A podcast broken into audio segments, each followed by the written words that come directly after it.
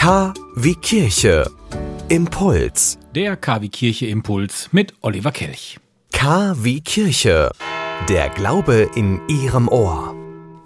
Heute an Christi Himmelfahrt eine Lesung aus dem Evangelium nach Johannes.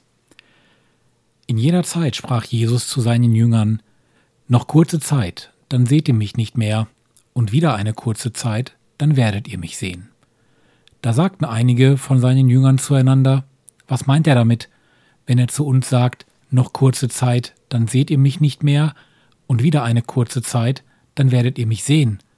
Und was bedeutet, ich gehe zum Vater? Sie sagten, was heißt das, eine kurze Zeit? Wir wissen nicht, wovon er redet.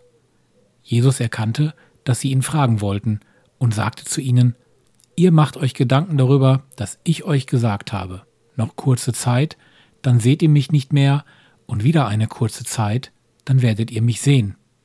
Amen, Amen, ich sage euch, ihr werdet weinen und klagen, aber die Welt wird sich freuen. Ihr werdet bekümmert sein, aber euer Kummer wird sich in Freude verwandeln.